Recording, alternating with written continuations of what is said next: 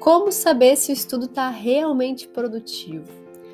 Pelo número de horas que eu estudei no dia, pelo número de tarefas que eu cumpri, pelo número de questões que eu fiz, nada disso.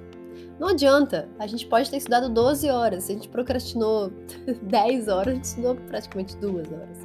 Ou, por exemplo, o número de questões, né? Eu posso fazer 100 questões. Se eu não corrigir, ou se eu só fiz questões de coisas que eu já sabia, não vai adiantar muita coisa, concorda comigo?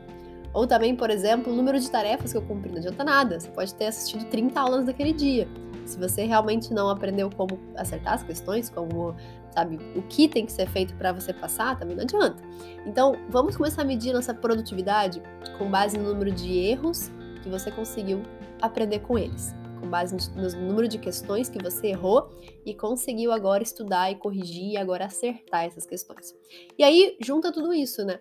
Porque você precisa sim de um número de horas X para conseguir fazer isso. Claro que ninguém consegue fazer isso em dois minutos, a gente vai precisar sim de um tempo hábil para isso. Não precisa ser 12 horas, gente. A maior parte dos meus alunos estuda 3, 4 horas por dia, em média, e é muito mais produtivo do que você ficar 10 horas na frente do computador fazendo, sei lá, ou simplesmente ouvindo o professor falar.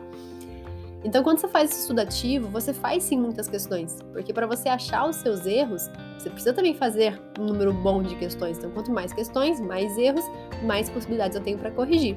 Mas também não adianta fazer um número enorme de questões, porque senão eu não vou conseguir efetivamente melhorar as questões que eu não, que eu não sabia, que eu errei por algum motivo. Então, começa a contar a partir de hoje o número de questões que você errou, que você conseguiu corrigir e aprender com elas. Quanto maior esse número, mais produtivo foi o seu dia.